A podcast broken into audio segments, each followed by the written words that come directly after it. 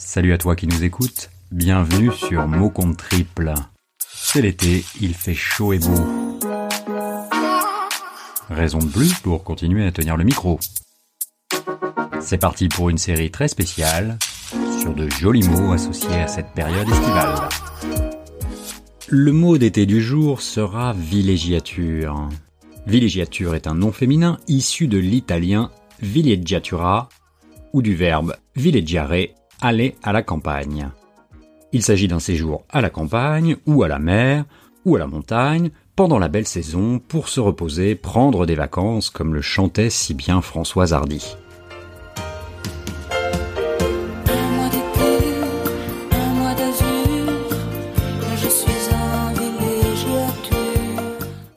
En 1761, quelques mois avant de quitter définitivement Venise pour la France, Goldoni y donne successivement trois pièces qui d'octobre à novembre s'enchaînent comme des épisodes d'un feuilleton, avec les mêmes personnages, les mêmes familles et le même lieu, la campagne.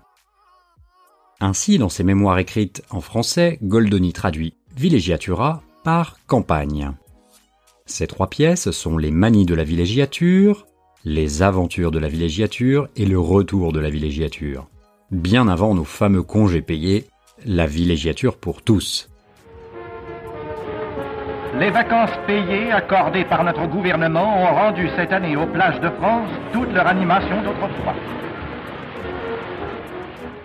L'institution de la villégiature exista au XVIe siècle en Italie, époque où nombre de patriciens vénitiens avaient décidé de ne plus investir leurs richesses dans les affaires, on avait alors assisté à un transfert considérable de capitaux dans les achats de biens immobiliers. Comme quoi les époques se suivent et se ressemblent souvent.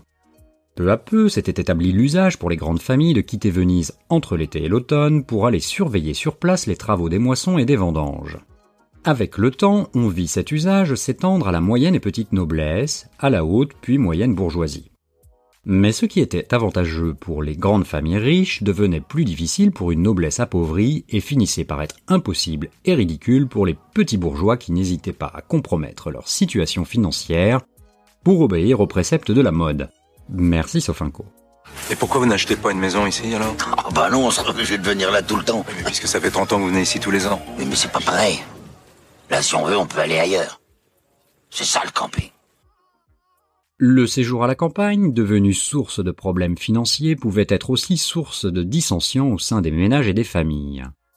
L'ambiance de vacances favorisait en effet les aventures. Jeune homme Alors, la petite hier soir, ça s'est passé comment? Oh. Eh ben, je sais pas quelle elle est là. Mais elle aime la bite, hein. Oh, excusez-moi, messieurs, dames. hein. Ah bon? Oh, tiens. Voilà. Salut Popeye. Bonjour. Bonjour maman. Bonjour papa. Viens ici. Papa, là On est tenté de comparer cet impératif que constituait au XVIIIe siècle le départ vers la campagne, avec ses attendus hygiéniques et ses éventuelles retombées économiques, psychologiques et morales, aux besoins de vacances qui caractérisent notre époque et dont les effets ne sont pas totalement différents. Moi, ça va faire trop. Quoi? Ça va pas être grossière en plus. Ici, on prend pas du brocoli cuit à l'eau de vitelle, on prend du plaisir. Vous connaissez ce mot-là? Plaisir. Oui, oui. Bon, ne changez rien, ça sera parfait.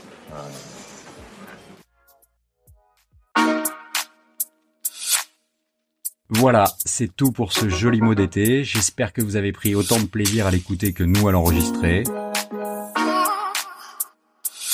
N'oubliez pas que même pendant les vacances, vous pouvez nous noter 5 étoiles sur iTunes de préférence.